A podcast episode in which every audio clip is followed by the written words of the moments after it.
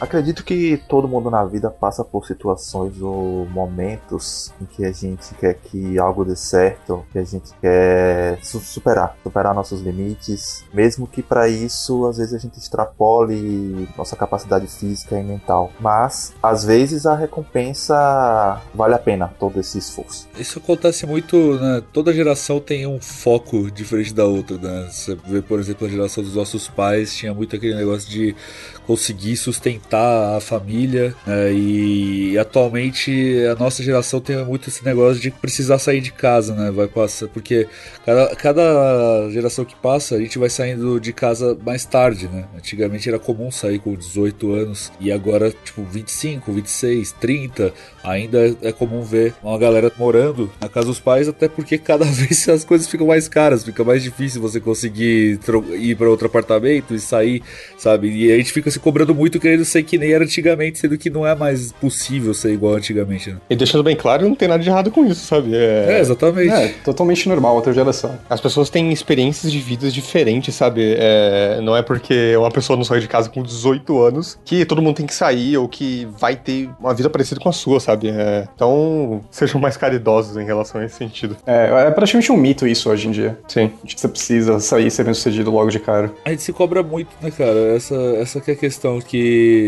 independente de, de qual seja, a, tipo, eu quando jogava basquete federado, me cobrava muito para sempre ser melhor, tá ligado? Não o suficiente do que eu precisava, tanto é que eu não virei profissional, né? Eu velejei competitivamente por uns seis anos da minha vida, em campeonatos, esse tipo de coisa, e assim, é, cobrança vem muito, sabe? E muitas vezes não só sua mesmo, mas externa, sabe? Existem expectativas em você e, e isso acaba criando uma pressão na sua cabeça que muitas vezes não é, na verdade, não é nada saudável, né? O fator psicológico de você conseguir aliviar essa pressão ainda é muito difícil de desenvolver nas pessoas, né? Então, é bem maléfico nesse sentido. Existe um, um conflito, né, com a nossa geração, a galera mais próxima da nossa idade, com a geração passada, dos nossos pais, dos nossos avós, né, que... Ah, mas toda geração tem isso, tem até treta hoje em dia de milênio com Gen Z, velho. É, não, mas não é, não é, bem isso que eu quero falar. É, tipo assim, é na questão da, da pressão. Da pessoa que passa dos 40 hoje em dia e ela fala, ah, os jovens de hoje são muito frágeis, tudo é depressão, tudo é psicólogo, não sei o quê, mas, né, e os jovens justificam, e eu acho que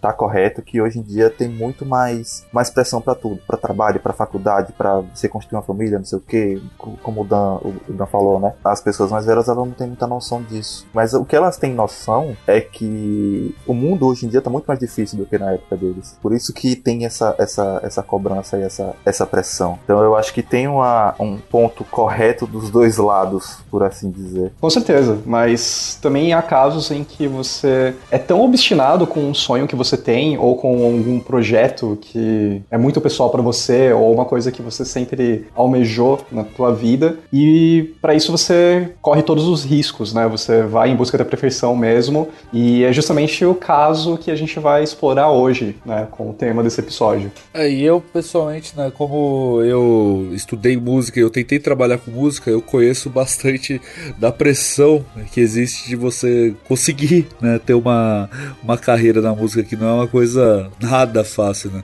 É, e a gente vai abranger mais isso ainda hoje. Falando em, em música, é, quando eu era adolescente e tudo, eu era muito, muito ligado à música também em termos de querer tocar e tudo. Então eu totalmente compreendo essa questão de você querer ficar horas e horas tocando um instrumento para se aperfeiçoar e ser o, o, mais rápido, o mais técnico, o mais criativo e tudo. Se pessoalmente já tem uma pressão assim, imagina se fosse dentro de uma, uma banda de estúdio num conservatório com um condutor totalmente psicopata, né? Acho que a pressão fica ainda maior. Exatamente. Meu nome é Dodonato e Not Quite My Fucking Temple. Eu sou o Snake e eu conheço pessoas igual o Fletcher, viu? Eu sou o Carlos e é muito difícil tocar bateria em compasso 7x4. É mesmo? Eu sou o Felipe e eu tô com muita pena do Peter Parker, mano. Porque o J.J. Jameson tá puto. É verdade. É, é engraçado que, que jogadores de, de PlayStation tocam bateria e jogadores de Xbox tocam pilha, né, mano? Meu Deus do céu, cara. Essa piada infame. e esse aqui é o segundo Trilogy Substories. Sejam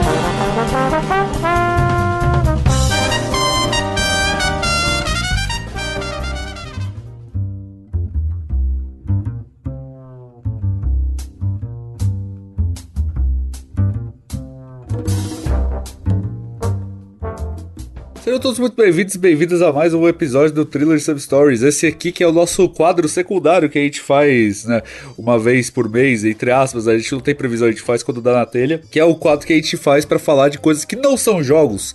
Né, o primeiro episódio foi sobre Hamilton, o musical, e esse aqui é sobre o Whiplash, o filme que a gente gosta muito e vão ter outros Thriller Substories para falar de vários outros assuntos, de anime, de um estúdio específico de filmes, é, enfim, várias outras coisas. E a gente precisa muito do feedback de vocês desse quadro. Né? O episódio de Hamilton a galera gostou bastante, então a gente quer que vocês falem se vocês estão curtindo né, ter esse episódio, porque em uma semana ele substitui um episódio que a gente falaria de jogos, né? Então é para dar uma quebrada, mas pode ser que uh, você não esteja curtindo, você esteja gostando bastante da ideia. Então deixe seu feedback pra gente, arroba podcast underline, pra você falar se você tá gostando ou não. Tem um de anime vindo em breve, viu? Ah, olha aí. E eu falo de estúdio específico de filme porque o Carlos tem um aí também no, gati... no, no Paint, mas enfim. Hum. Brevidades em Nebre. Hum, RS.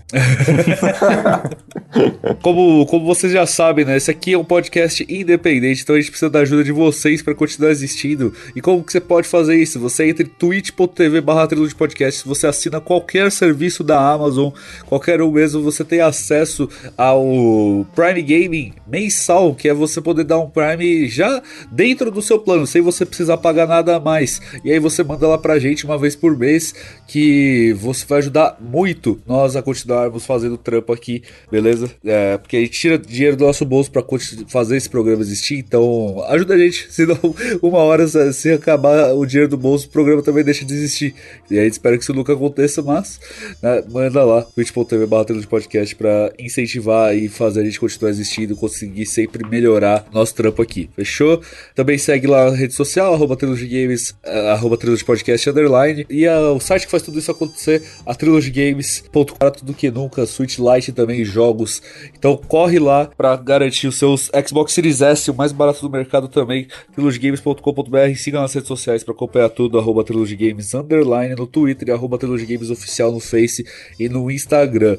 E por último, mas não menos importante, lembre-se que ainda estamos na pandemia. Eu sei que tem time de futebol aí querendo colocar 25 mil pessoas no estádio, mas, cara, a pandemia não acabou. A gente ainda tá, né, tá, tá ainda morrendo muita gente, já tem gente vacinada ignorando tudo isso, mas Vamos continuar se cuidando, saindo só com máscara e, álcool em gel. Eu, por exemplo, amanhã, né, que a gente tá gravando dia 18, vocês vão ouvir mais pra frente, mas eu na segunda já tomo minha segunda dose. É, a esperança tá, tá cada vez se espalhando mais, mas vou continuar se cuidando. E com tudo isso dito, bora pro episódio, que hoje a gente vai falar sobre Whiplash. Whiplash é um filme né, diferente de, de, Hamilton. Inclusive, quando a gente fez o episódio de Hamilton, a gente citou o Whiplash, né? O Snake e o Carlos citaram o Whiplash. A gente decidiu fazer esse segundo episódio do Trilho Substories sobre ele, porque, cara, sei lá, é um filme que todo mundo aqui gosta muito, ele é meu filme preferido. É, não é o dos outros membros, mas todo mundo tem um grande apreço por esse filme. E como a gente já tinha falado de música no primeiro filme, a gente achou que faria um certo sentido. Né? Não que necessariamente a gente só vai falar de filme musical de musical aqui no, nesse, nesse quadro, não, mas. Foi só uma coincidência. É, é, exato. É, ele não é musical, ele não tem nada a ver. É, exato. Ah, e até porque é, é, um, é um, tipo de, de filme de música diferente, né? Porque Sim. um é, é, um musical teatral, esse aqui ele é muito mais dramático, por assim dizer. É um filme que fala sobre música, na verdade. É, na verdade ele não é exatamente sobre música em si, ele tem um tema muito mais universal do que você ser músico e tudo, né? Que é essa questão de busca pela perfeição. E é mais um, um apreço isso por, por jazz. A música serve só como pano de fundo pra, uma, pra um outro foco é, temático, né? É, podia ser tipo uma vida de um programador, por exemplo. Exato, exato. O Dan falou que não é, não é nosso favorito, mas eu definitivamente botaria ele assim no top 5 da década passada, sabe? Junto com, sei lá, Rede Social ou é, Crepúsculo, esses filmes. Crepúsculo. não, mentira. Mas é definitivamente. Zumbilândia. É... Zumbilândia é bom, pô. É legal, mas não dos melhores da década. Mas a, a década passada teve filmes ótimos e eu com certeza botaria ele, assim, no, no meio, assim, dos melhores, sabe? Uh, é um filme que eu só, eu só fui assistir pela primeira vez no ano passado, e depois de ficar uma pendência muito grande para eu assistir ele, uh, eu sabia que ele era bom, mas eu demorei muito para assistir, assim como eu demorei para assistir muitos outros filmes, né, que eu, que eu fui arrastando. É, eu assisti ele quando ele tava é, bem novo ainda, não vi no cinema, mas foi uma recomendação recomendação de um cara que trabalha comigo, né? E inclusive ele tá ouvindo esse episódio, então, olá Daniel, muito obrigado por ter recomendado esse filme. Já na primeira vez que eu assisti, eu achei, assim, o texto dele fantástico, edição muito bem feita, direção muito, muito forte e tal. Eu não acho que ele é um dos cinco melhores da década, da década passada, mas eu acho que ele é um, um puta filme. Eu acho que é uma estreia, assim, sensacional do, do Damien Chazelle. Eu também assisti no ano passado. É um dos meus filmes favoritos, assim, não sei que posição eu colocaria ele, nem na década passada, mas com certeza é um filme que eu ainda vou assistir muitas vezes ao longo da vida. É, os dois filmes que eu mais gosto é Parasita e ele. Aí é difícil até falar qual que é o primeiro e o segundo, eles ficam transitando ali, depende do, do famoso, depende do meu amor. Se eu tivesse que falar para mim o filme da década passada, provavelmente seria Parasita. Realmente, a década passada foi muito boa. E antes da gente falar sobre, sobre o filme propriamente, a gente podia falar é, um pouco sobre jazz, né? Vocês gostam de jazz? Eu, eu gosto bastante, cara. Eu estudei bastante jazz, né? Porque eu estudei produção musical, eu, eu sou cantor, eu, eu toco eu toco teclado, né, piano. Então foi uma coisa, uma vertente que eu sempre busquei aprender bastante, porque os melhores pianistas do mundo estão no jazz, né? Da história. Saiu muito pianista é, ferrado ali do jazz. E a bateria também é um componente muito importante do jazz. Eu sempre falo, né? Você pode ser uma lenda do jazz tocando qualquer instrumento, mas se você toca piano e bateria, tem muito mais chance. Cara, sem sacanagem, bateria é a alma da parada. Até em banda de rock, eu diria, sabe? Tem rock. Se tira a bateria do, do fator, é, cara, a música fica morta. E a bateria é importantíssimo, sabe? É, eu queria fazer um paralelo disso que você falou da bateria e de jazz. Dois dos bateristas que eu acho, assim, espetaculares dentro de, de rock e heavy metal são o, o Dave Lombardo, que era do Slayer, e o Eloy Casagrande, que é do Sepultura hoje em dia, né, um brasileiro. E os dois têm uma, uma formação que puxa muita coisa do jazz. O, o Eloy até da música brasileira, mas eles têm um, um pé ali no jazz e dá pra você ver na, na criatividade deles, na, na técnica, em como eles impõem as coisas na bateria e tudo. E é uma, funda uma fundamentação muito forte. E até engraçado porque no filme, no Whiplash, tem um pôster. Ah, eu ia comentar isso. Faz um, uma tiração de sarro com bateristas de, de rock. Sim, é verdade. É, eu, acho, eu acho que jazz serve como base e pilar fundamental para rock no geral, sabe? É, eu, não, eu, não, eu não consigo imaginar o rock existindo sem o jazz. É, e você pode ver, mais ou menos ali na, na no começo do rock, era, ele basicamente derivou a partir do jazz e do blues e começou a virar uma coisa nova. Então é, o jazz é, é importantíssimo, sabe? Principalmente no século passado. Ah, o Tony Iommi mesmo, do Black Sabbath. Uhum. Eu, eu tenho umas histórias de que o Ozzy detestava época de, de show e tal quando o Tony virava e começava a fazer um solo de, tipo, sei lá, 20 minutos com influência de jazz e tudo. Sim, é. Eu ia comentar o Neil Peart também do Rush, porque o Neil Peart ele é considerado, já, Deus o tenha, né, ele já foi, já, já partiu, mas ele é considerado por muita gente do, do rock como o maior baterista de todos os tempos, né? Geralmente as listas sempre tem ele ou o, o baterista do Led Zeppelin, o John, o John Bonham, né? É sempre um dos dois, mas o Neil Peart, ele, diferente do John Bonham, que sim que era rock and roll pra caralho, o Neil Peart, ele era loucaço também, ele tinha aquela bateria 360, né, que não tem nada a ver com jazz, mas ele era muito rápido, até quando ele era, ele era velho, ele tinha, assim, influências do jazz ali. O Rush sempre foi uma banda, tipo, bem puxada ali, até porque ele fez parte daquela transição, né, quando o rock foi surgindo. O Led Zeppelin, ele tem um show de 1970 no Royal, no Royal Albert Hall, que o, o John Bonham, ele faz um solo de, se não me engano, uns 15 ou 20 minutos naquela música Moby Dick. É verdade. É muito incrível, cara. Puta, é muito foda. É, é facilmente meu momento, assim, favorito do, de shows, assim, do Led Zeppelin, cara. Eu, eu, acho maravilhoso como todo mundo sai do palco. O Robert Plant, o, o, o John Paul Jones e o, e o, Jimmy Page, eles saem do palco e fica só ele na bateria loucaço, velho. E bateria uhum. é muito foda, é muito foda. O cara faz a música só com a bateria. Quando o cara realmente domina o instrumento, não fica um negócio chato de ver, porque é só bater, né? Entre aspas, assim. Mas sim, não, sim. cara, tem muito mais coisa, tem muito mais criatividade ali, né? Se você realmente souber tocar bem. Tanto é que tem uma música do Queen que é inteira só o baterista do Queen, porque ele, ele canta também, né? O baterista do Queen. Então todo mundo sai do palco e fica só ele tocando bateria e cantando. A música é só ele, que é, se eu não me engano, é I'm in Love with My Car, que chama. É muito foda também. Uhum. Não, o, o, a parada é que a bateria é um instrumento muito complexo, né? E tem vários, vários tipos diferentes de baterias que podem adicionar coisas ou não. Mas é um, é um instrumento muito complexo. Tem pedal, tem prato, tem tambor, tem, tem a porra toda, sabe? Você tem que usar as pernas, os braços, tem que ter muita coordenação. Sim, sim. E o Whiplash, a gente vê o quão é difícil masterizar esse instrumento, como qualquer instrumento, mas é no caso do Whiplash a bateria, né? E não só isso, mas toda a dificuldade técnica, mas você também tem que ter uma muita noção de tempo, né? Eu falei. Sim na introdução que é muito difícil tocar bateria em compasso 7x4, porque realmente é. Tem até uma, uma frase icônica no filme que o, Simons ele pergunta né, pro, pro Miles: Were you rushing or were you dragging? Né, tipo, você estava acelerando ou você estava né, mais lento no, no, andamento da música? É, se você estava atrasado e tal. Porque, tipo, numa, numa música que tem que ter realmente uma muita variação de, de tempo na fórmula de compasso, ou você realmente tem que ser muito preciso, se a bateria desanda um pouco ali, você ferra com todo mundo. Sim, total. As, as pessoas saem do andamento. Principalmente com o cantor. O cantor vai pra puta que pariu se a bateria perde o compasso. Eu sei muito bem disso. Que, que não dá, não dá pra você bater.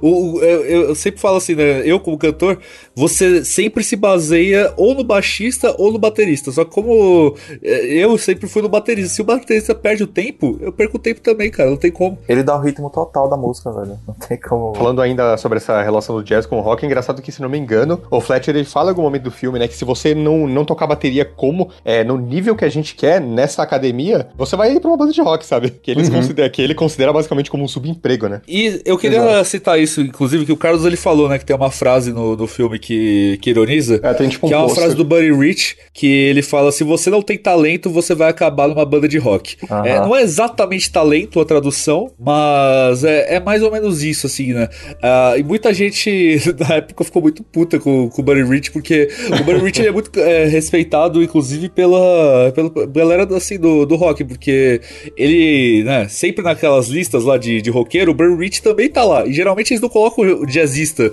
nessa lista. Só que o Buddy Rich ele é tão absurdo que não tem como tirar o cara, tá ligado? Então, e ele tinha essa frase, e é uma coisa que, que não. Eu, quando tava estudando música, a gente estuda a história da música também. E você vê que isso é uma coisa, cara, muito antiga, assim. Tipo, você pega o cara que ele é de, da música clássica, então ele toca algum instrumento da música clássica, tipo, da música erudita, né? Ele odeia, ele, eles meio que distingem a música erudita de música pop. Qualquer, qualquer música que não seja erudita, tipo, seja rock, rap, reggae, é música pop para eles. E tudo é uma merda. Aí você vai pro jazz, que é uma música pop considerada pro pessoal da erudita, então o pessoal que é da música erudita acha o jazz uma merda, né? Acha ele ruim. E aí o jazz, quando ele começou a ficar. Quando o rock surgiu, o jazz fez a mesma coisa que a música erudita fazia com eles, com o rock. E hoje os roqueiros fazem isso com o funk, por exemplo. Então você vê que é sempre de cima, é, tipo, sempre vai ter isso, sabe? Alguém rebaixando outra pessoa. Então, tipo, o roqueiro fala, porra, funk é um lixo, rock que é bom. O jazz fala, porra, rock é um lixo, o jazz que é bom. E a música erudita fala, jazz é um lixo, a música erudita que é boa, sabe? Sempre vai ter isso, cara. É muito doido. As pessoas querem sempre rebaixar o, o que vem depois, né? Só o que ela pratica que é o bom. Instinto do ser humano, né? Sempre diminuir alguma coisa. Eu reconheci, não, não sei se reconheci, mas tipo assim, me veio um estalo da importância do baterista, é um, um meio tarde, assim, né? Em 2017 eu fui no show do Slayer. Caralho, aí sim. A banda, né, às vezes fazia uma pausa e deixava só o, o, o Lombardo sozinho lá. E cara, eu poderia ficar, eu poderia só assistir, só escutar o show dele ali. O resto poderia ir embora. Porque, tipo, mano, que negócio absurdo, velho, bateria, tá ligado? Ela, ela conduz, ele conduzia o show, né, as músicas de uma forma tão agressiva, mas ao mesmo tempo é, harmoniosa, né? Uhum. Nossa, eu, eu, Até hoje eu lembro com, com perfeição da, da, desse show, cara. É, o cara tem que ser. Pra tocar no Slayer, tem que ser realmente um absurdo na bateria. Tanto é que se você for pegar todos os instrumentos que tem na banda de rock, é geralmente o contrabaixo, a bateria, o microfone e, e a guitarra, a guitarra elétrica, a guitarra elétrica não existe no jazz e na música erudita. O contrabaixo também não existe, é só o baixo, né? Que as pessoas confundem o nome. O contrabaixo é o pequenininho, o baixo é aquele grandaço, né? É que geralmente a galera fala o contrário, mas enfim. Geralmente o contrabaixo ele não tem, né? No jazz, no. No jazz ele tem até às vezes, mas não é tão comum, né? Na música erudita ele não existe. E tem cantores, né? Bem famosos no jazz. E na música erudita só de, só de ópera. Então existe, mas não é a mesma coisa. Agora a bateria tem, tá ligado? Na música erudita tem na. Tem na, no jazz. Então dos instrumentos do, do rock, da, da banda no geral, a que mais repete nos outros estilos musicais é a bateria. Então, para ver o quanto que ela é essencial, né? Até mesmo o contrabaixo que ele dá o ritmo da música, ele é é uma versão meio que piorada, digamos, do baixo, aquele instrumento gigantesco. Não, com certeza, cara. É, é até curioso ver como né, cada gênero musical usa determinados instrumentos, mas é bacana ver que o Whiplash usa o jazz de background, porque na verdade tem muito a ver com o diretor do filme, né, que é o Damien Chazelle. E ele estudou música também, ele chegou a fazer um curso e tudo, né? Eu não me lembro exatamente agora se foi conservatório ou se foi curso de, de universidade mesmo, depois eu preciso dar uma olhada. Mas o que importa é que tem muita. tem muito toque ali pessoal, né? Porque ele também era baterista, ele também, tipo, sofreu com essa questão de pressão e tudo. Óbvio que no filme isso daí é muito mais extrapolado, né? Inclusive tem muita gente do meio do jazz que critica esse filme por sentir que eles mostram, né, que os condutores de bandas de conservatório são tirânicos e coisas assim, e não é exatamente verdade. Mas é, ele, pra ficção, né, funciona. Ele, ele tá a serviço do filme de uma maneira boa. Mas eu queria destacar que é, eu acho muito, muito interessante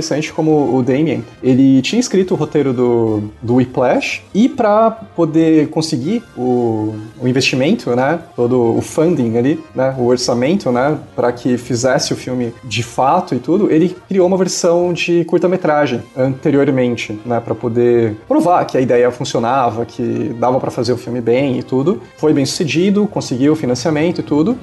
E é bacana pegar por esse lado, porque quando o filme uh, full length mesmo, né, de uh, toda o longa-metragem mesmo, é, foi feito, ele foi feito por um orçamento de 3,3 milhões de dólares. E o filme foi tão bem sucedido que ele, tipo, teve um box office de 49 milhões. É né? quase um filme indie, né? Rendeu pra caralho. É, um filme de 3,3 milhões é, é muito, muito barato. barato. cara. Muito, muito barato. Sim, sim. E assim, pra qualidade técnica que o filme tem, é absurdo, cara. Tipo, atuação, direção, a fotografia, a mixagem. Agora, ó, você pega aí e você fala: é, esse filme custou 3,3 milhões de dólares e ele é de 2014. Ele é muito melhor. Ele tem, tipo, efeitos melhores, assim, em certos momentos, do que, sei lá, Viúva Negra que lançou esses dias e tem um bilhão, tá ligado? É, é loucura o quanto que ele é bem dirigido, cara. Sim, é um extremo talento do, do Damien. É, o acidente do carro é muito bem feito. Sim, sim, sim, isso também. E eu acho muito bacana ver isso porque só mostra o quanto uma direção forte, né? E atores bem dirigidos, bem é, talentosos e tudo. O Miles, que é o ator que faz o Andrew, o Andrew Neyman, que é o, o personagem principal, ele toca bateria também, de verdade. Então você vê que tem uma autenticidade na, na filmagem, né? Isso eu acho muito, muito bacana.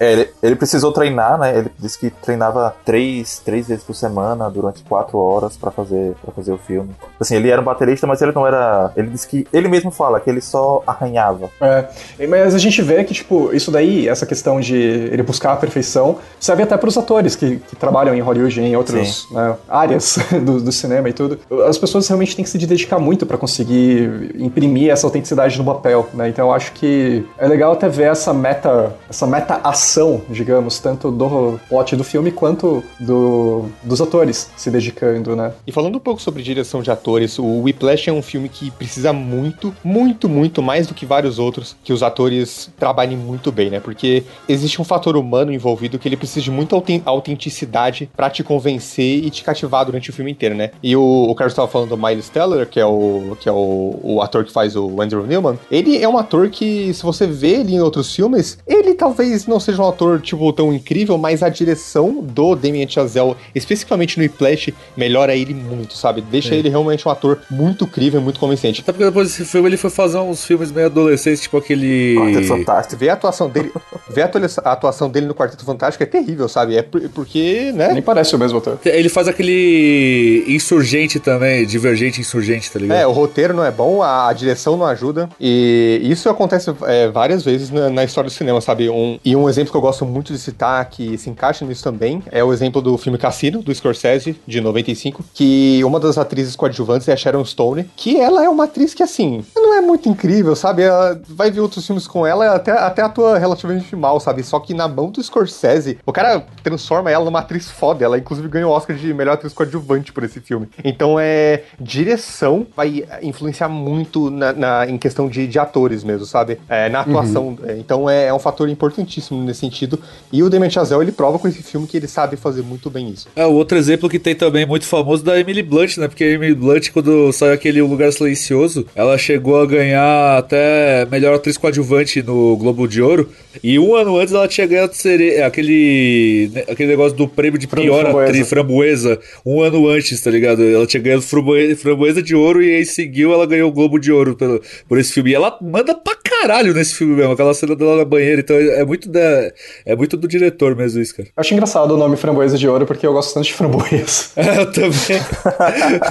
Um exemplo mais recente também é do Anthony, Anthony Hopkins no Transformers, né? Tipo, ele tá totalmente foda-se no filme. E é um ator do caralho. É, tá, pela, tá pela grana. Se o ator não acredita no papel, ele não vai fazer direito, sabe? É, e, e a gente tem que entender que tem casos também que tem muita gente que faz ou dirige filme ou atua em filme merda pra pagar conta também, né? Então. Ah. O, um exemplo que eu gosto de citar muito bem, só o último que eu, que eu quero citar, é Star Wars Episódio 4, que foi o primeiro Star Wars a ser lançado, é dirigido pelo George Lucas, ele mesmo. E você vai ver, cara, as atuações daqueles filmes são tão tristes, cara. E aí, na sequência, o Império Contra-Ataca, que é dirigido pelo Irving Cashner, que ele sim era um diretor mais experiente, cara, os caras atuam muito melhor. Não é o nível de atuação incrível, mas dá pra ver uma clara diferença, sabe? Então é, é muito bom do diretor, sabe? O George Lucas não sabe dirigir ator, é, depende, depende muito nisso. E... O George Lucas não sabe dirigir, ele sabe produzir. é um monte de negócios, ele não é diretor. Sim, é exato. É. O Damon Chazelle, ele. Vocês citaram também no Hamilton, né? Ele é um cara que ele gosta bastante de fazer esses. Esses filmes, né, meio puxados pra musical, só que ele ainda é um filme, né, ele não, não vai tanto pra musical. E outro que ele fez que ganhou o Oscar, né, de melhor diretor. Não o filme, o filme não ganhou o Oscar, quem ganhou foi o Moonlight, né, mas ele subiu no palco pra receber. Foi o La La Land que ele, que ele dirigiu, né, que vocês também citam É, inclusive bastante. teve, teve um erro, porque o, o, o prêmio foi pro Moonlight, só que eles erraram na hora de anunciar. Sim, É, exatamente. mó- maior gafe da história do Oscar. É que ele, ele ganhou. É que, mano, a parada foi tão maluca que quase sempre quem ganha o melhor diretor, é o filme que ganhou o melhor diretor ganha o melhor filme também, né? E ele ganhou o prêmio de melhor diretor por, por La La Land. E ele ganhou o melhor roteiro no Globo de Ouro. E aí anunciaram La La Land, todo mundo subiu. E, oh, gente, La La Land não, é Moonlight, viu? É, Mano, bagunça, né, cara? Que broxante, cara. Mas falando justamente dessa questão, né, do- dos filmes do Damien Chazelle, vocês já viram quais? Porque eu só vi o Whiplash e o La La Land, eu ainda não vi o Primeiro Homem. Eu também. Eu só vi esses dois. Eu vi o último exorcismo, parte 2. Eu vi o primeiro Homem e Flash. Qual? E eu vi, eu vi o primeiro Homem, que é um filme que eu acho que pouca gente comenta. Aquele do Matt bastante. Damon, esse primeiro homem? Não, Não, não, é com o Ian. Ah, a história do Brosnan, Neil né? Armstrong? isso, História do New Armstrong. Pode Isso, é. E eu vi um filme que ele foi roteirista, que é o Rua Clo- Cloverfield 10. Ah, sim, que sim, é sim, sequência. é, eu lembro desse filme também. Eu Ele acho já fez dois filmes meh. de terror, né? Ele já fez dois filmes de terror. Esse Cloverfield fez aquele último Exorcismo, parte 2. Ele foi dirigir os dois. Nossa. Eu tenho um carinho muito muito grande com esse filme, a Rua Cloverfield, porque foi um filme que eu assisti quando eu tava saindo ainda com minha namorada, assim, e a Ah, gente tava se crer. conhecendo. Te marcou. Esse último Exorcismo, parte 2, não, não passa muito confiança nesse nome aí, não, hein? Não, é então, eu, isso que eu ia falar, ele como roteirista desses filmes aí, eu não, não acharia ele tão talentoso quanto ele é nos filmes que ele dirigiu. É, é. É. É, exato. Isso que eu ia comentar. Né? Esses dois que a gente citou, ele é roteirista. Ele dirigiu, além do Whiplash La La Land, esse primeiro Homem, First Man. O primeiro filme dele dirigido foi o Guy and, Madeline on a Park Beach. Que eu não. Bench, aliás, que eu nunca, nunca vi também. Eu não sei do que se trata. Eu acho que não falam muito bem desse filme, eu nunca assisti, mas a gente não fala muito bem desse filme. É, eu, os únicos deles que eu vi mesmo foram o Whiplash e o La La Land, e eu gosto bem mais do Whiplash do que eu gosto do La La Land, mas eu gosto do La La Land também. Eu, eu acho o La La Land bonito, mas, assim, a, a energia que o Whiplash passa é um negócio absurdo, né? Acho que, acho que dá pra gente Sim. cortar e já ir pra essa direção. O que, que vocês acham?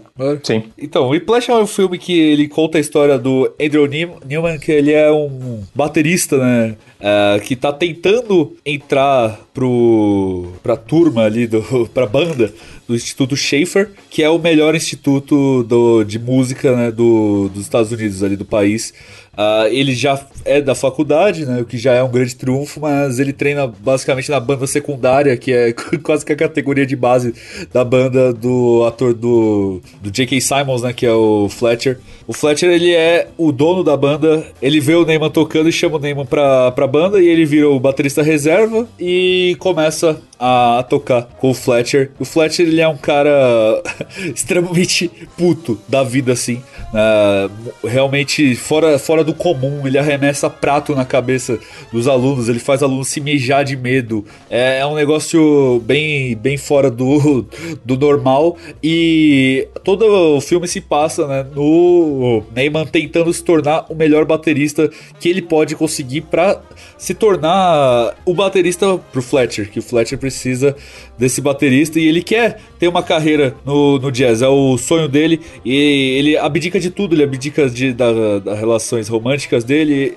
abdica do corpo dele, porque ele tem uma pegada estranha na baqueta que faz abrir um monte de ferida na mão dele, então tá sempre ensanguentado e não é à toa que o subtítulo desse filme no Brasil foi trazido para Whiplash em busca da perfeição, né? Esse, esse nome não existe no título original, mas aqui no Brasil quando eles não conseguem traduzir o nome do filme, eles colocam sempre o subtítulo. É que né? na real, se, se, eu não me engano, existe uma lei no Brasil que títulos não podem ser, tipo, traduzidos é, imediatamente. Tipo, uh, Forrest Gump, por exemplo, que é o nome próprio, não tem como traduzir. Eles Pulp têm que adicionar alguns. É, Pulp Fiction, eles têm que adicionar algum subtítulo com uma parte em português. Breaking Bad, a química do mal. é, alguma parte do título tem que estar em português. É. Por algum motivo que não dá pra saber. Assim, o, o Andrew, ele quer ser o melhor baterista da geração dele, né? Ele não quer só entrar pra, pra banda do Fletcher, né? Ele quer meio que usar como escada para ser um dos melhores bateristas da, da geração dele, né? Sim. Como o próprio e o universo do filme cria isso, a, a banda do Fletcher, essa, essa escola de música, é. Esse aí, é outro, esse aí é outro filme, mano. Esse aí é do Jack Black, velho. Ah, caralho. Nossa, velho. foi boa, foi boa, foi boa. Escola de rock. É, como o próprio Fletcher fala, aquela é a melhor banda do mundo, não só do, do, do dos Estados Unidos, né? É, na verdade, ali eles estão tentando conseguir uma vaga no, em outros lugares, né, pra ter um trabalho de verdade. Ali eles estão numa banda da faculdade, sim, sim. que é a melhor banda da faculdade que existe, mas é meio como assim, se você tivesse no estágio, sabe, em outras... É meio que um trampolim pra coisa maior, né? Exato, é. Pra você Exato. ir pro reservatório, pra você ir pra tocar em outros lugares, né, comandar outros lugares, que é aí onde você vai ter um trabalho de verdade, porque eles não ganham dinheiro ali com aquele negócio, né? Eles estão ali pra sim, tipo, sim. Ap aparecer nas apresentações. Só que, como é um Instituto Schaefer, que é o mais bolado que existe, é, se você manda bem no Instituto Schaefer, é quase garantido que você vai conseguir uma, uma vaga né, nesses lugares maiores. É, base, é parecido. Né, você já deve ter ouvido histórias do Instituto ITA aqui no Brasil, que é a melhor faculdade de engenharia que existe, que o pessoal quase se mata pra entrar lá, quase se mata pra continuar, mas quando sai de lá já sai formado, já sai tipo com um emprego ganhando 10 pau por mês. Eu sabe? fiz vestibular pra, pra entrar lá. É, o ITA é tenso. Se, se, a gente for comparar essa Schaefer que o Whiplash conta, ele é basicamente isso mesmo, né? Mais dessa parada ali, né? Nessa vertente. Uhum. Dá pra fazer até um paralelo com festivais de filmes, né? Porque se você consegue emplacar o teu filme no festival de Sundance, ou então é, algum festival... O próprio Whiplash aconteceu isso, né? O curta, ele passou no festival de Sundance. É, algum outro festival europeu, e ele é aclamado lá, você vai ter né, muito mais é, exposição, você vai ter mais chances de ser contratado para algum outro filme maior, os investidores vão ficar mais interessados no teu trabalho e tal. Então dá para você totalmente entender essa questão do sonho do, do Andrew, dele almejar ser ter um legado como o do Buddy Rich. Inclusive é o ídolo dele, né? Aparece toda hora no filme. Sim, sim. É, é justa, tipo, é totalmente in character, né? Isso tá na, na alma, digamos assim, do Andrew. E é bacana porque você vê. Eu, eu gosto muito de como o filme começa, porque tem é, uma cena assim, já começando num corredor, com a câmera se aproximando de uma porta, e você ouve o, o Andrew tocando bateria, né? Fazendo os rugimentos lá e tal. E é sensacional porque logo nessa primeira cena você já tem o que é o principal do filme, que é o, o Fletcher entrando, porque ele ouve, né, ele, ele tocando a bateria, ele olha lá pro, pro Andrew, né, e fala, ô, oh, desculpa, não, não vi que, você, né, que tinha alguém aqui e tal. E o Andrew, como ele já, né, tem toda essa questão de almejar entrar pra, pra banda do Fletcher e tudo, ele já fica todo empolgado, né, e você já vê que o Fletcher, ele é um cuzão do caralho, porque ele pede, né, pro Andrew falar, tá bom, me mostra seus rudimentos. E aí, tipo, você vê o Andrew tocando pra caramba lá, fazendo umas viradas interessantes e tudo. E daí a câmera corta e pra, pra porta e o Fletcher já não tá mais lá. E depois ele volta assim, né? Tipo, ele olha assim, putz, esqueci meu chapéu, desculpa. E vai embora. tipo, casaco. ele é completamente arrogante, ele é muito filho Sim. da puta. E você vê. Ele é um filho da puta. Nesse primeiro minuto aí você já vê como que vai ser a relação. O Andrew, tipo, sendo feito de, de cachorrinho pro Fletcher. Né? E você já percebe que ele é completamente babaca, mas não no nível que ele vai atingir no, no futuro. É, a gente tá só vendo a, a superfície por enquanto. Né? É, e, mas eu acho que é uma introdução muito, muito forte, porque você já vê todo o ambiente. Os caras estão ali no conservatório, você já vê os dois personagens principais, você já entende que vai ter uma, uma intriga ali entre eles, uma, uma tensão, né, digamos, porque você tem o sonho do, do Andrew, você tem toda a arrogância do Fletcher, e você fica engajado, né? Você quer ver, beleza, o cara toca bem, é, é interessante isso aqui, será que vai conseguir conquistar o lugar na banda e tudo? E é legal que você vê que o próprio Andrew, ele, ele realmente vai ao, ao limite para conseguir entrar, né? O, o Dan tinha apontado uma questão dele conseguir entrar na banda, e ele faz um negócio meio escuso ali para poder conseguir a vaga, porque ele, ele, é tão obstinado e o Fletcher é tão filho da puta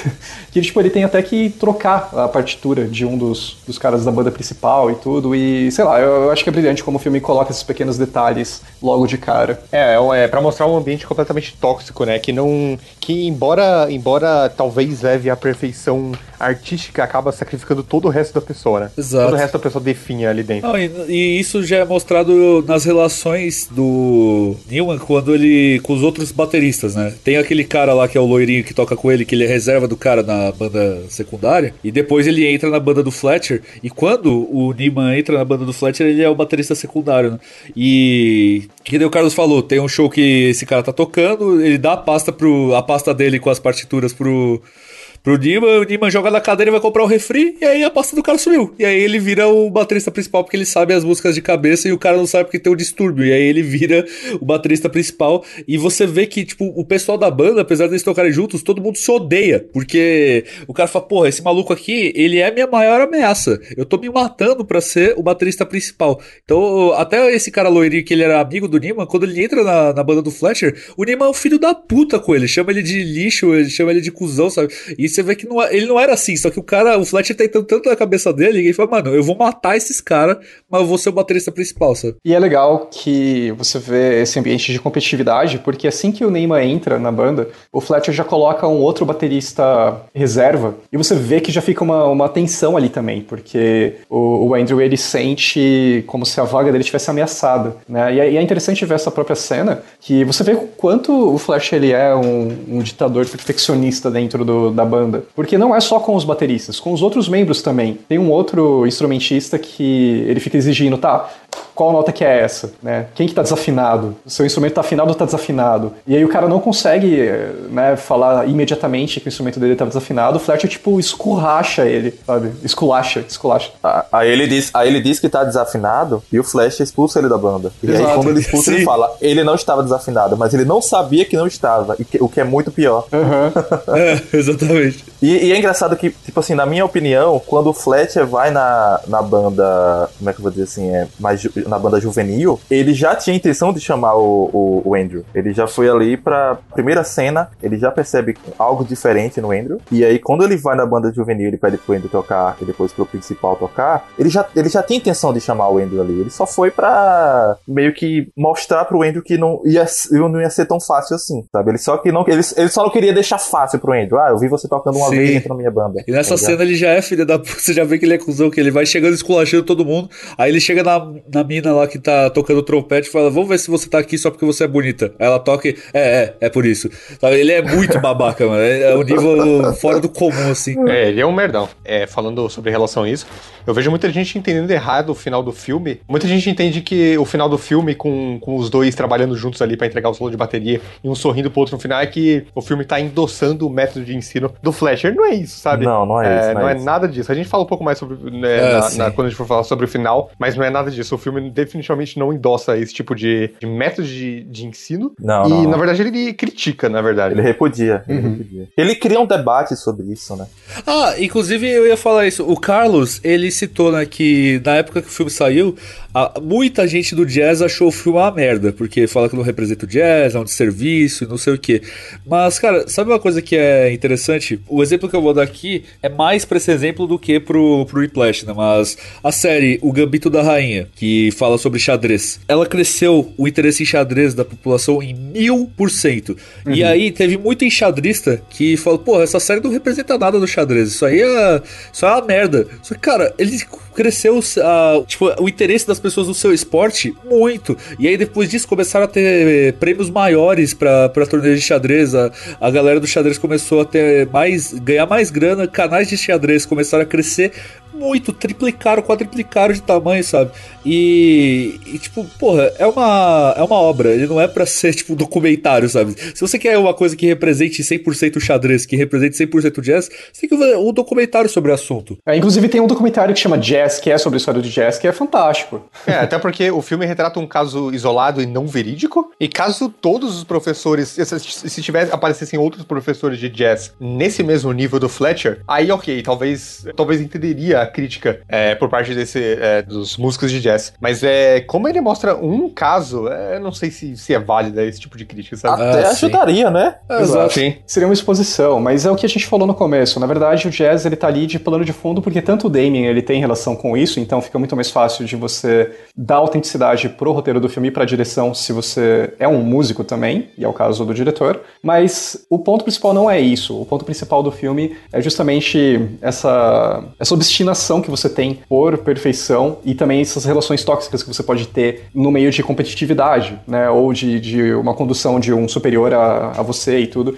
E como a gente falou, isso podia ser qualquer outro tema, é, aliás, qualquer outro background. Né? O mesmo tema, mas em outro background. Podia ser, sei lá, a gente fala muito de videogame, podia ser dentro de um estúdio fazendo um jogo, né? Toda essa relação. Pô, de... bem. É, eu imagino que os caras da Rockstar ou da Naughty Dog ali, os superiores, seriam tipo Fletcher, cara, do jeito que, que tem os documentos. É, eles podem pintar dessa forma. Podia ser um programador se fudendo em, com, em relação ao, a um lead designer, digamos assim. Podia ser com um jogador de futebol também. Então, é um tema que eu diria que é muito universal, independente de você estar tá falando de, de rock, de jazz, de estúdio, de sei lá o que, sabe? Então, é bacana que ele use o jazz porque é um gênero que não é tão popular hoje em dia quanto ele já foi na década de 50, década de 40, sim, sim. década de 30, né? Voltando aí bem mais pro passado. E é legal porque populariza, né? Eu acho que quando o filme saiu, muito mais gente se interessou por jazz. O La La Land também, quando ele saiu, também muito mais gente se interessou. Inclusive tem até um, um diálogo do Ryan Gosling falando, né, de tipo, ah, ele, ele quer fazer com que o jazz seja apreciado novamente e tudo. Então, eu vejo com bons olhos, né? Eu não Sim. Sou músico de jazz e tal, mas eu, eu não veria motivo assim para ficar tão com beef assim em cima do filme. E mais ou menos perto de quando lançou o Whiplash, lançou Persona 5, que é um jogo muito famoso que a trilha sonora é toda puxada pra, pra jazz, né? Não é o jazz clássico, é o acid jazz, é o jazz fusion, mas mesmo assim é um jogo que trouxe o jazz de novo pra, pra, uma, pra uma turma que não conhe, poderia não conhecer tanto assim do, do gênero, sabe? É, então... É, é realmente uma, uma sequência mesmo, né? 2014, 2016, 2017. Exato. Muita gente que não, por exemplo, muita gente que não gosta de Persona 5 gosta da trilha sonora. Até porque se não gostar é lunático, que trilha sonora absurda, velho. Você tá maluco. Mas uma coisa que eu ia citar, tipo, eu já tive meio que um Fletcher em, em menor escala na minha vida. Quando eu treinava basquete federado, eu jogava pelo Palmeiras, né? Eu joguei três anos no Palmeiras, depois eu fui jogar um ano no Mackenzie. Então eu tive quatro anos jogando federado, dos 12 aos 16. Eu tive quatro técnicos durante esses quatro anos. Três deles, eles treinavam do mesmo jeito. Eram caras bem próximos, assim, que chegavam, conversavam com você e eram amigões e falavam o que você precisava melhorar, sabe? Aqueles. É, o que os jogadores chamam de treinador paisão. E teve um deles que foi o único treinador que fez a gente ser campeão que ele era um babaca do caralho, nível Fletcher assim, sabe? E ele fez a gente ser campeão. E não é que, tipo, ah, funcionou muito. É que, mano, ele, se você não, não se matasse, ele tirava você do time. E aí qual que é a parada? É, quando a gente treinou com ele, ele tinha 14 anos. Teve um moleque que jogava comigo, chama. É, que ele era o melhor do time. E ele jogou muito esse ano. Só que ele quase se matou, tá ligado? Pra, pra conseguir jogar tanto. E aí a gente foi campeão com ele jogando muito. E esse foi o último ano que ele jogou basquete na vida. Porque ele estourou tudo estourou o joelho, estourou o ombro, porque ele treinava, tipo, 8 horas por dia, sabe? O corpo dele não aguentou, cara. E então, tipo, vale a pena você ganhar o, o, torneio com 14 anos e depois estourar o corpo pro resto da vida e nunca mais conseguir jogar nada, sabe? Então, é, cara, isso é. Isso é muito relacionável, assim, pra mim, sabe? E eu mesmo fui. Eu saí do Palmeiras por causa desse cara. Porque eu estourei, eu estourei o tornozelo e ele me cortou do time. Ele não me deixou recuperar, tá ligado? Caramba. Eu estourei o tornozelo treinando pra ele e ele falou: não, você tá fora do time. E aí eu troquei pro Mackenzie Por causa disso. Isso é muito comum no futebol, esse, esse, esses treinadores nesse nível. Assim. É, no meu caso foi basquete, mas em qualquer esporte deve ser muito comum, cara. E é uma coisa que acontece justamente no filme, né? Você entra é, muito sim. em spoiler, Exato. mas esse, essa narrativa você vê que pode ser aplicada em outros setores, né? Não precisa ser dentro do, do jazz. Ou dentro de um conservatório e tal. Escola no Japão, cara. Escola no Japão direto tem, tem, tem aluno que se suicida por causa de abuso de, de professor mesmo, sabe? Qualquer país, mas o Japão a gente vê mais, velho. Isso é bem comum, infelizmente, em todas as áreas. Foi um, um, um debate que eu tive com minha namorada depois da gente assistir esse filme. Ela tava meio que descrente sobre essa questão de, tipo assim, existe um, um método mais eficaz do que esse pra, tipo assim, como mesmo eles falam no, no filme, criar um, um Charlie Parker? Uhum. Existe um método mais eficaz do que esse? Inclusive, eu acho que é até legal trazer à tona aquela frase icônica do filme, né? E não tem uma uma expressão mais danosa na língua inglesa do que good job, né, do que bom trabalho. Sim. E o que, que, que, vocês pensaram disso, Felipe? Assim, não tão radical como o do Fletcher, mas eu acho que talvez você tenha sempre que tirar a pessoa da sua zona de conforto, sabe, para ela se superar. Na questão de relacionamentos, existe uma discussão é, que, por exemplo, quando você tem um, um namorado ou namorada, se ela tá indo muito bem, assim, se você tá achando que ela está, está se comportando muito bem no relacionamento, você não deve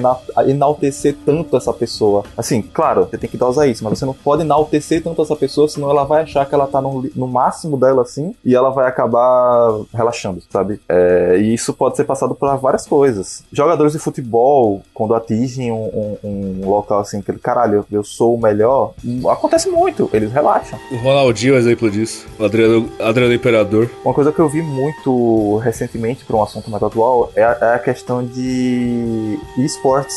Ah, é, jogadores de LoL, de League of Legends profissionais, eles chegam naquele patamar de, de ah, sou jogador profissional, eu tô jogando aqui no time, tô ganhando meu dinheiro, tô pegando várias menininhas, não sei o que, e eles simplesmente, simplesmente relaxam, eles param de, de, de se cobrar, eles param de, de treinar da forma como eles treinavam e, e ficam num, num, local ali confortável. Cara, mas isso é muito de pessoa para pessoa, porque isso daí é o, a, aquela máxima, se você tem um objetivo e você tá fazendo tudo para chegar naquele objetivo, qual que é o seu objetivo depois de atingir o objetivo? Os caras ficam sem saber o que fazer, tá ligado? Então eles chegam lá, eles conseguiram chegar no nível máximo, e aí eles falam, mano, eu acho que eu não queria tanto isso, sabe? Eu já consegui. É o famoso vir e vite viste, tá ligado? Que é vim, é, vi e venci. É, é, foi o suficiente. Ele já pode sair dali. E tem jogador que ele quer continuar ali. A gente vê, por exemplo, o Cristiano Ronaldo no futebol, o LeBron James no basquete, 37 anos. É, não, mas eu tô falando de jogadores atuais. O Cristiano Ronaldo e o LeBron James, eles são jogadores que já estão numa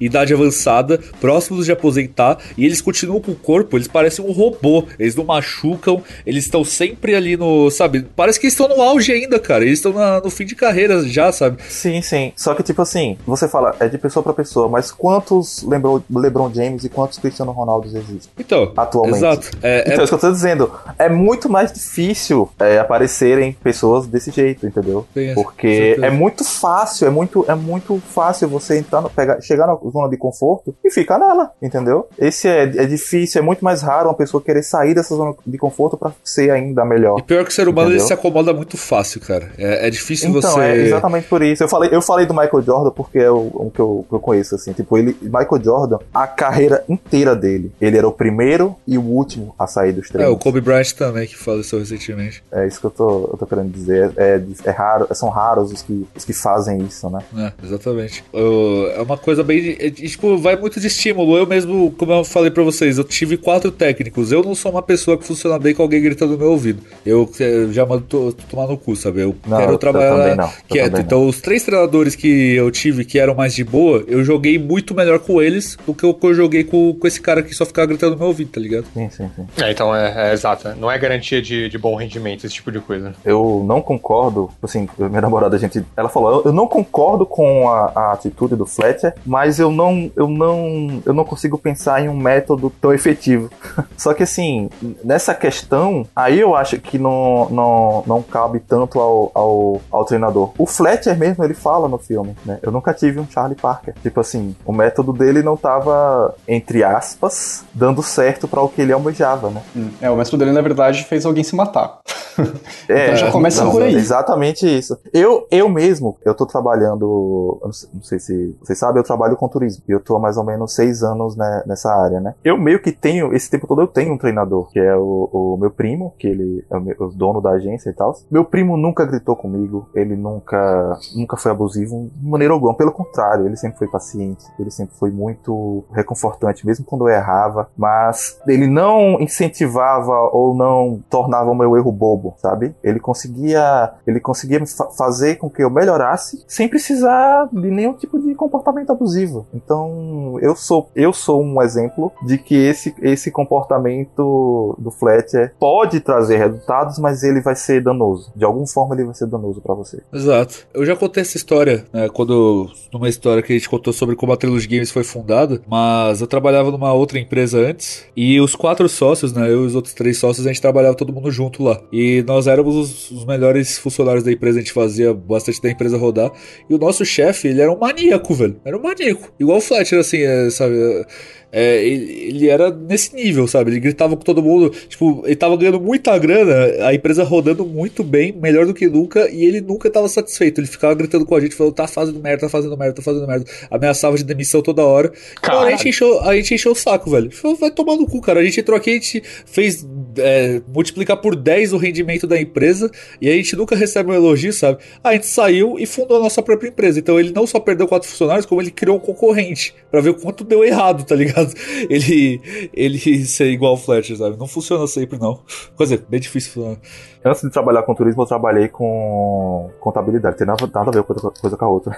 É, e tinha um- uma empresa que tinha um, um- um gerente que, tipo assim, a empresa tinha várias filiais. E a filial desse gerente era a filial que arrecadava mais dinheiro. Era a que vendia mais e tal, tal. Só que ela não era a que dava mais lucro. Por quê? Por conta desse gerente que era um lunático, assim como o, o exemplo do Dan, é, tinha muita rotatividade de, de empregado, de funcionário, né? Então tinha que pagar os direitos dos funcionários, não sei o que, não sei o que, e acaba, acabava anulando todo o lucro que ele tinha. Ou seja, ele tinha um, um- ele vendia mais por ser esse, esse tirano aí com os funcionários, mas ao mesmo tempo ele tinha um lado negativo do outro lado e que acabava anulando essa, essa, esse jeito dele. Então, tipo assim, não, não justifica. Exato. E, e, assim, é, o, dois dos caras principais que eles citam no filme toda hora, não só né, o Buddy, Buddy Rich, como o Charlie Parker também, que é o, que é o Bird. O Buddy Rich é considerado né, um dos maiores bateristas de todos os tempos, e o Charlie Parker, o maior saxofonista da história. Né? Eles citam também é, o Louis Armstrong, que é um dos maiores, é um dos maiores artistas completos da. Ele é considerado como a personificação do jazz, né? O Louis Armstrong, e, e também citam o Duck Ellington, que é um dos maiores pianistas da história. Então são só referências assim, né? Não tem nenhuma música de real tocada no filme, são todas feitas para pro filme. E, e as pessoas mesmo, os personagens, nenhum existe na vida real, o Instituto Schaefer, nada disso existe. Só que a- as inspirações, os nomes que eles citam são verdadeiros, né? Louis Armstrong, Bird, é, Duck Ellington, o Buddy Rich, todos eles existem. Inclusive aquele disco, né, que o Neiman tem do Buddy Rich, ele existe também de verdade, né? Então as inspirações, elas existem no, de verdade. E o Felipe, ele conhece melhor do Bird, né? O Bird, Charlie Parker, meu tio me falou muito sobre ele, assim. Meu tio tem um, um- adora jazz e o Charlie é um dos. O Bird, na verdade. Então, referi a Bird, que é o, o apelido dele que é- deixou ele famoso. É um dos músicos favoritos dele. E ele tem uma história, como boa parte dos músicos, infelizmente, dos grandes músicos no mundo. Ele tem uma história meio triste. Ele nasceu no- nos anos 20, 1920, se eu não me engano. Isso, isso. E quando ele tinha uns 10 anos, ele e a mãe foram abandonados pelo pai. E ele estava sempre triste. Então a mãe decidiu dar ele um. Ela economizou bastante e deu a ele um, um, um saxofone. Ele aprendeu a tocar esse saxofone e com 18 anos ele foi para Nova York é, com o intuito de ser, de ser músico e ficou trabalhando no restaurante. E ele conheceu um trompetista também muito famoso, que é o Dizzy. Deixa eu pegar o sobrenome dele aqui. Dizzy de Gislépia. Acho que é assim que se fala. Gislépia, eu não sei pronunciar esse, esse sobrenome, mas é o Dizzy. É Dizzy Gis- Gislap, sim. E eles juntos eles criaram a o bebop, né, que é um, um gênero que Aquele anime lá, o se- cowboy. É,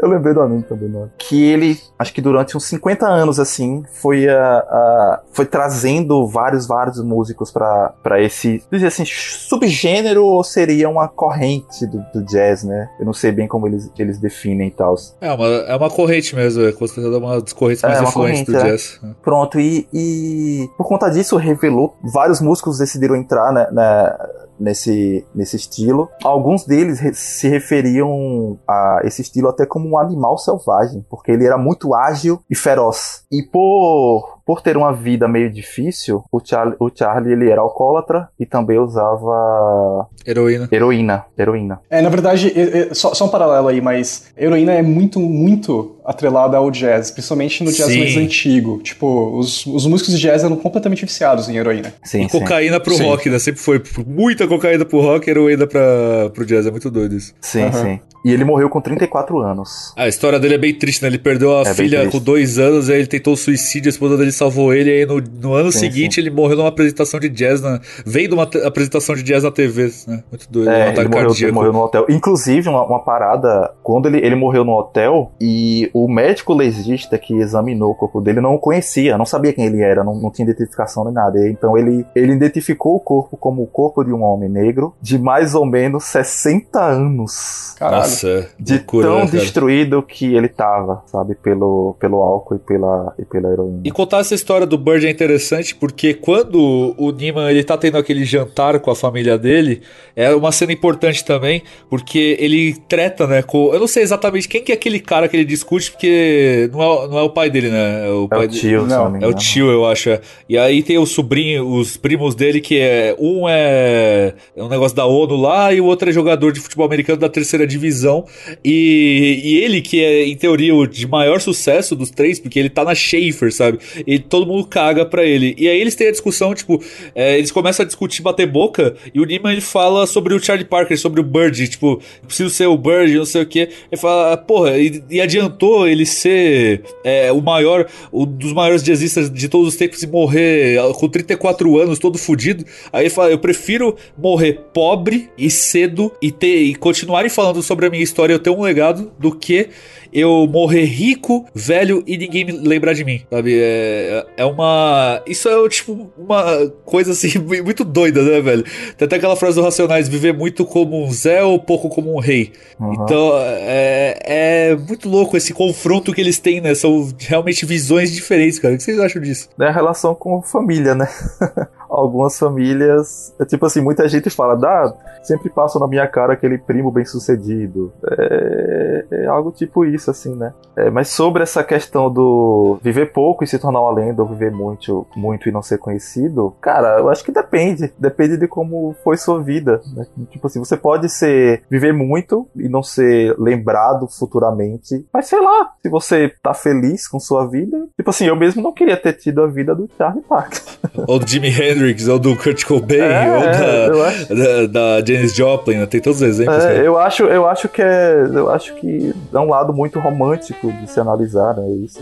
Eu não, eu não vejo isso de uma forma positiva. É só pra explicar o apelido dele, né? Por que Bird? Por conta da, das músicas dele, as composições dele tinham sempre algo, algo a ver com, com, com pássaro, né? Bird of Paradise, Ornithology, que é ornitologia em, em português, que é o estudo sobre aves e tal. Por isso que deram o apelido dele de, de Bird. Faz sentido. E, e aí, o final do filme, eles vão fazer uma. Toda a parte final ali. É, o Niman, ele tem uma apresentação, ele não pode chegar atrasado de jeito nenhum. Ele é o baterista principal e pra conseguir ser o baterista principal, eles ficaram tipo horas e horas tentando acertar o ritmo da música que o Fletcher queria e quase se matando ali pra conseguir. E no dia da apresentação deu merda, sabe? O ônibus, o pneu furou do ônibus que ele tava indo pra apresentação, ele teve que alugar um carro. Aí ele esquece, ele tava com tanta pressa que ele esqueceu esqueceu a baqueta dentro do aluguel do carro, saiu correndo com o carro, chegou lá, cadê a baqueta? Aí teve que voltar para pegar e quando ele tava voltando, o caminhão bateu no carro, com essa cena, inclusive o Snake citou, né, que ela é muito bem filmada, né? Sim, sim. O caminhão bate no carro e ele todo fudido, ele pega as baquetas dele e vai ensanguentado pra, pra apresentação. Só que como ele tinha acabado de desenvolver o acidente, a mão dele não tava mexendo direito, cara. E ele tenta tocar mesmo assim. Inclusive, é, é, essa cena me fez pegar um ódio de cinéfilo, cinéfilo um pouco assim na, na época que eu assisti o filme, que eu fui ver alguns comentários e tal. Tipo assim, alguns, algumas pessoas acharam essa, essa, essa cena muito irreal, entre aspas. Que ela era muito, sei lá, ah, é, ela me tirou muito do filme porque ela é muito absurda, assim. Não... Cara, não, acontece. Não é porque a pessoa ela capotou o carro que ela tá morta, precisa. Né, tipo assim, ela precisa de atendimento médico, mas é normal uma pessoa capotar o carro e ela sair andando depois, tá ligado? Sim, a pessoa fica em choque, ela não entende o que aconteceu, cara. É. É, isso, é, isso é realmente muito comum, assim, a pessoa ela não. Ela tá na adre- adrenalina, ela não tá sentindo sim. o corpo direito. E, e- Então ele, naquela, pô, naquela hora, ele tava numa adrenalina fudida. Ele tá ligado? obstinado, né, cara? Eu vou ali, eu não vou perder essa vaga, nem fudendo. Obcecado. Então, Sim. no- completamente normal aquilo acontecer. Sim. Daquele cenário, né? Naquele contexto. É. Sim, e, sim. e ele começa a tocar, só que a baqueta fica escorregando na mão dele e ele não consegue. E aí ele tá fora da banda. O Fletcher tira ele e ele tenta bater no Fletcher, ele pula no Fletcher, tenta ah, estourar ele na porrada. E depois disso, né, o pai dele coíbe ele a processar o Fletcher. Né, descobre que por causa do Fletcher, um aluno dele se suicidou. E aconteceu isso com o Nima, ele destruiu a vida do Nima, basicamente. E ele foi expulso da Schaefer por causa disso. E ele decide, sim, processar, entrar com esse processo né, em cima do, do Fletcher. E depois de um tempo, o Neiman já desistiu da carreira de jazz, ele jogou tudo fora. O Fletcher perdeu né, o cargo dele na. Passam cinco meses, O cargo dele na, na Schaefer, passam cinco meses. E aí o Fletcher tá. O Neiman tá andando de boa ali por, por Nova York. Não sei se é Nova York, deve ser. E ele passa por um bar, bar de jazz e vê lá que o Fletcher é o convidado né, do, daquele barzinho. E ele entra e o Fletcher vê o, o Neiman lá e fala: Ah, não sei, eu tô com uma banda aí, a gente vai ter uma apresentação, você não quer participar? Eu tô precisando de um cara que a gente vai tocar as mesmas músicas que a gente tocava na Schaefer, Whiplash, é, Caravan.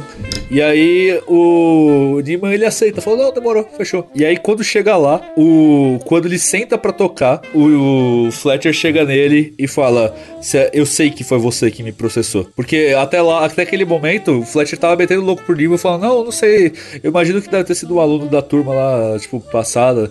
E aí quando o, o- ele senta, né? O, o Neiman senta na bateria e fala: Eu sei que foi você. E antes ele começou e falou: é, Antes de começar a apresentação, ele fala, né? O Fletcher fala pra todo mundo: Esse aqui, se vocês mandarem muito bem, é uma passagem assim pra vocês conseguirem algo grandioso no jazz. Só que se, Se manda vocês mal- mandarem mal, esses caras que estão aqui, eles nunca esquecem. Vocês podem procurar outro emprego, né?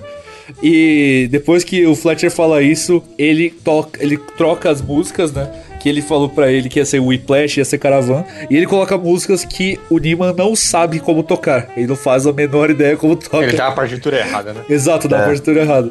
E, e aí o Neiman simplesmente desiste, assim. Tipo, ele fala, porra, não tem como tocar, é, eu não tenho a partitura, não sei tocar música, não- sei lá. E ele começa a ir embora. O pai dele vai abraçar ele, só que o Neiman volta puto. Fala, não, eu não vou deixar você fazer isso comigo, não, seu merda. E aí é uma, é uma cena muito foda, né, cara? Que ele começa a tocar loucamente a bateria. Tipo, ele não deixa o, o Fletcher falar com a audiência, ele não deixa mais ninguém entrar. Ele só começa fazendo um solo foda ali. E aí, e aí vão falar com ele: o que você tá fazendo? E como não é um, um ensaio, é um show, não tem como tirar ele dali, tá ligado? tem que deixar ele fazendo o bagulho. Ele, pela primeira vez, ele deixou o Fletcher de mãos atadas, né? Exato. O Fletcher não tem o que fazer. Porque o Fletcher, o Fletcher quis fuder com ele, ele falou, não, eu vou fuder com você. E aí ele fala, não, eu vou te dar entrada, eu vou te dar entrada. Ele fica metendo um solo ali muito foda.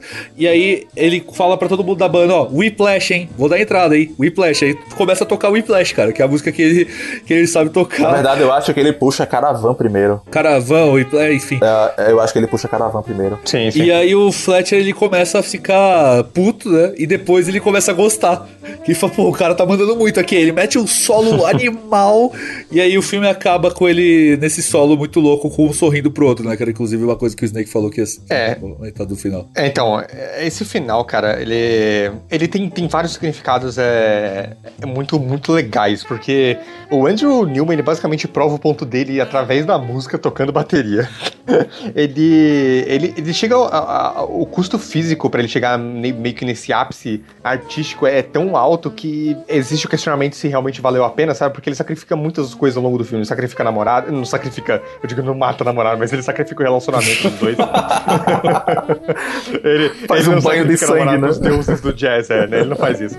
Mas ele sacrifica o relacionamento. ele- Inclusive, o filme mostra isso, né? Ele tinha um relacionamento da hora com ela, ele termina porque ele quer virar muito foda. E aí depois ele liga e fala: Ah, você não quer uma apresentação? Ela fala: Vou vai com meu namorado. Tipo, Então, é, existe, existe toda essa, essa, essa parte que não é saudável at all, que a gente tinha falado no começo. E o que é mais legal de tudo é que o filme, ele, ele tem uma mensagem, eu acho até, até bem clara, é, mas que muita gente não entende, que, cara, o Fletcher, ele, ele, é, um, ele é um filho da puta, assim, não é, não é esse final que torna ele, ele bonzinho, nem nada, sabe? Ele é só um disfarce, existe um mal, existe uma, uma filosofia má por trás dele que ele aplica, ele parece, entre aspas, um bem disfarçado, né? Um bem não, né? Na verdade é um mal disfarçado de bem. O famoso lobo na pele do cordeiro, né? Sim. Exato, essa parte abusiva não, não vai dar, dar frutos positivos, sabe? Ela, ela pode parecer momentaneamente positiva, e que, ah, não, o esforço, o esforço acima do normal é positivo, sim, mas que no final não é isso, sabe? Então, é, esse final prova isso também, sabe? Sim, é.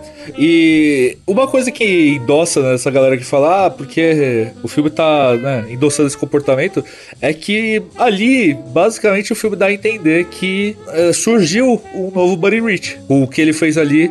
É, temos um novo Buddy Rich, temos uma nova lenda do jazz, porque o que ele faz naquele show com certeza vai abrir portas pro, pro Neiman, né? A gente nunca teve sequência, mas deixa bem claro isso, que, pô, ele mandou pra caralho ali, ele pegou as rédeas do negócio, e com certeza ele vai ter uma carreira bem sucedida no jazz. E, e, e aí muito disso faz, né, a galera que fala, pô, mas tá endossando o comportamento do cara, que tipo, o Neiman já tinha desistido do jazz, e aí o cara faz essa putaria com ele, e ele, e ele volta e se transforma, né, no, no novo Buddy Rich, por exemplo. Tipo, eu até consigo entender quem fala que tá endossando o comportamento, mas não é necessariamente isso, eu acho que já tá é, já tava dentro do, do Neiman esse negócio que ele é que ele é muito foda. Ele ia ter um tempo parado, mas uma hora ele ia voltar, cara, porque é a obstinação dele, sabe? Não tem como. Todo mundo já pensou em desistir de tudo alguma hora, mas acho que, querendo ou não, ele ia acabar voltando pro jazz, independente se tivesse esse cuzão ou não, se ele fizesse isso com ele ou não, ia conseguir seguir a carreira dele, sabe? É, de alguma forma ele,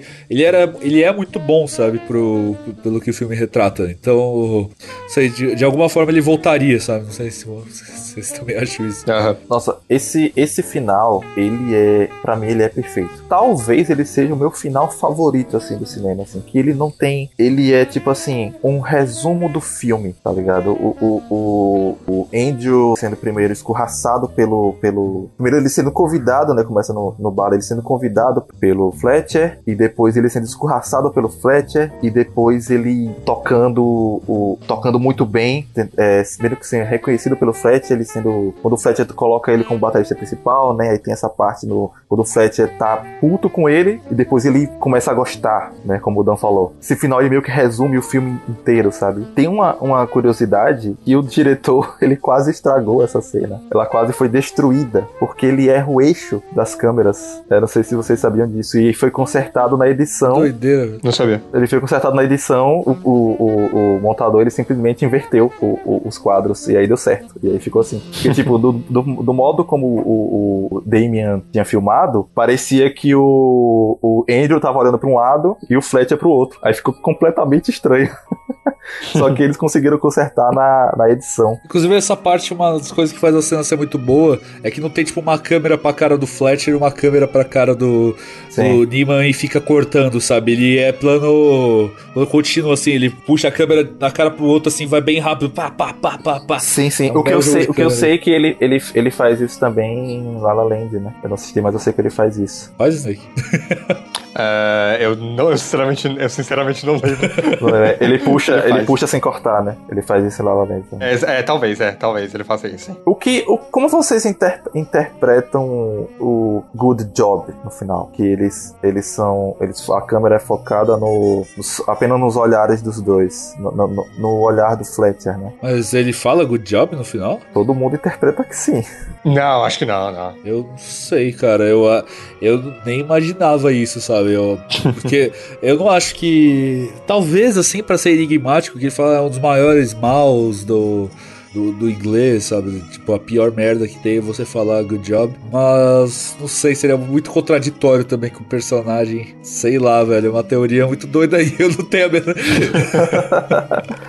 Nossa, é, muita gente, depois vocês dêem uma pesquisada, muita gente interpreta como good job esse, esse final. Inclusive, nas duas vezes que eu assisti, eu interpretei também. Mas ele tem, ele tem ele, nesse, nesse caso, ele teria um significado completamente diferente do, do, do discurso anterior. É, eu, eu, interpreto só como, como é, o momento final de rivalidade, rivalidade dos dois, sabe? A partir dali acabou. E essa troca de olhares é, é significativa porque ela vem logo antes do, do Fletcher puxar o resto da, da banda para acompanhar e dar o toque final e aí os créditos subirem, sabe? Então eu acho que é um final, final da rivalidade ali. Pior que eu, eu pesquisei em inglês e geral fala, afirma que ele fala good job no final do, do filme. Não, não fala, porra. Não, não, não mas fala. eu tô vendo, tipo, eu pesquisei no Google e fala que, tipo, quando foca o último, o último, a última cena, o Fletcher abre a boca assim, não sai o good job, mas dá a entender. É tá porque tá não mostra a boca dele, só mostra o olho, né? É, então, sei. É, só mostra o olho. Eu acabei lá, de rever a cena final e não tem isso. É, então, doideiro isso aí, cara. Pois é.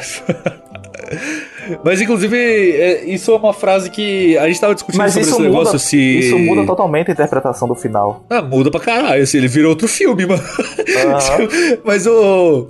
Assim, nessa discussão que eles têm sobre esse negócio do good job, na mesma. Quando eles estão conversando e ele fala desse negócio do good job, ele, é, o. O Neiman pergunta: Oh, mas não tem um limite para você estimular o próximo Charlie Parker a ponto dele ser desencorajado? Aí o Fletcher fala: Não, cara, porque o próximo Charlie Parker jamais seria desencorajado. E isso é mais ou menos o que eu falei, assim. Eu falei, mano, eu acho que não interessa o jeito que o professor fale ou que o, o, o, maestro fale, o próximo Charlie Parker, a próxima lenda não vai ser desencorajada, sabe? Pode ser que eu esteja errado, mas, porra, o cara ele tem um talento muito grande dentro dele, sei, lá, velho. É... Mas isso também não, é, não é mérito do, do Fletcher. Ele não seria desencorajado independente de, de quem fosse, sabe? Tipo, o Fred Mercury mesmo tem uma história que, tipo, ele meio que virou cantor por acaso, tá ligado? E ele é um dos maiores cantores da história. Então, velho, sei lá, cara. É, isso, é, isso realmente é um assunto muito, muito difícil, assim. Não tem uma resposta certa, sabe? Até porque se tivesse o método de ensino de todos os professores do planeta, independente da área, seria o mesmo. E não é, não tem como. Sim. É, é uma coisa, última coisa relacionada a isso. Não sei se vocês já pediram pro pai de vocês, quando vocês eram menor, menores, é, ensinar matemática para vocês, por exemplo. E o meu pai, quando ele tentava me ensinar, ele ficava muito puto quando eu errava, tá ligado? E, e não, eu não conseguia aprender com ele, porque ele começava a gritar comigo. E aí, quando eu tive uma professora que me ensinou mais de boa, eu conseguia entender bem matemática e eu só tirava 10, mas antes eu só tomava bomba em matemática, sabe? Então, eu não sei se isso já aconteceu com vocês também, mas é. Isso acontece em, em diversas áreas mesmo, cara. Não tem como, velho. Uhum. Então, esse aqui foi mais um episódio do Trilogy Substories. A gente espera que vocês tenham curtido. É, se você nunca assistiu o Whiplash, ele tá disponível no streaming do Telecine, cara. É curioso ver, porque é um streaming bem diferente. Eu acho que não conheço ninguém que assina o Telecine ou você paga 5, 7 pila no, no YouTube que ele tem lá pra, você alugar. É um filme que vale muito a pena assistir, é um filme de 2014 que continua excelente até hoje. A gente recomenda pra caramba, se já não ficou claro a recomendação. E mesmo se você tiver ouvido o podcast sem, sem ter assistido o filme, vale a pena você ir lá e assistir, porque ele é muito bem gravado, muito bem dirigido, muito bem atuado, é muito bem feito, velho, no, no geral, assim. E, de novo, manda o seu feedback pra gente aí, arroba Podcast, underline, fala que você tá gostando ou não desse quadro de Sub Stories. A gente faz de, de vez em quando, então a gente quer saber a opinião de vocês para saber se a gente deve continuar ou não, fazendo outros assuntos ou não, se porque né, o nosso, nosso parâmetro são vocês que escutam. Então deixe lá o seu feedback, não se acanhe, pode falar o que você pensa. Deixa o arroba Trilogy Podcast underline. Recados do início, né? Manda o seu sub pra gente, twitch.tv barra Trilogy Podcast.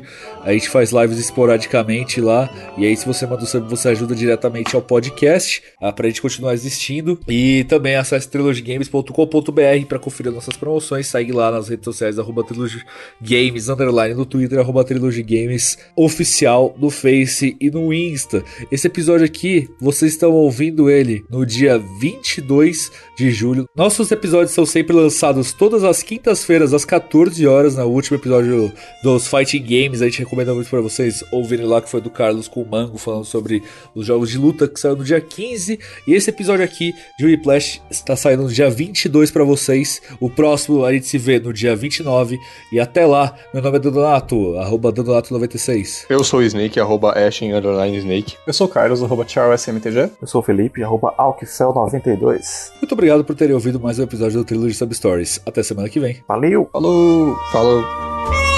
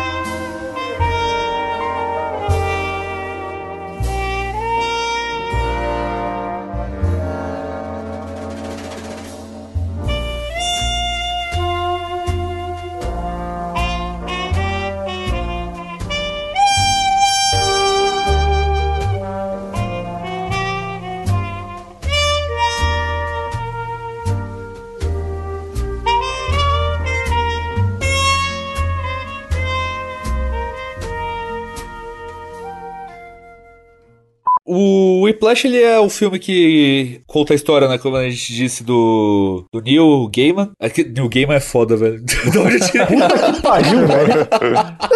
Andrew Neyman. Neil Andrew Gaiman, Neyman. caralho.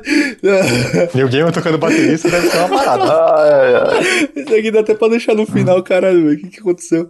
É... Este podcast foi editado por mim, Jason Minhong. Edita eu, arroba gmail.com.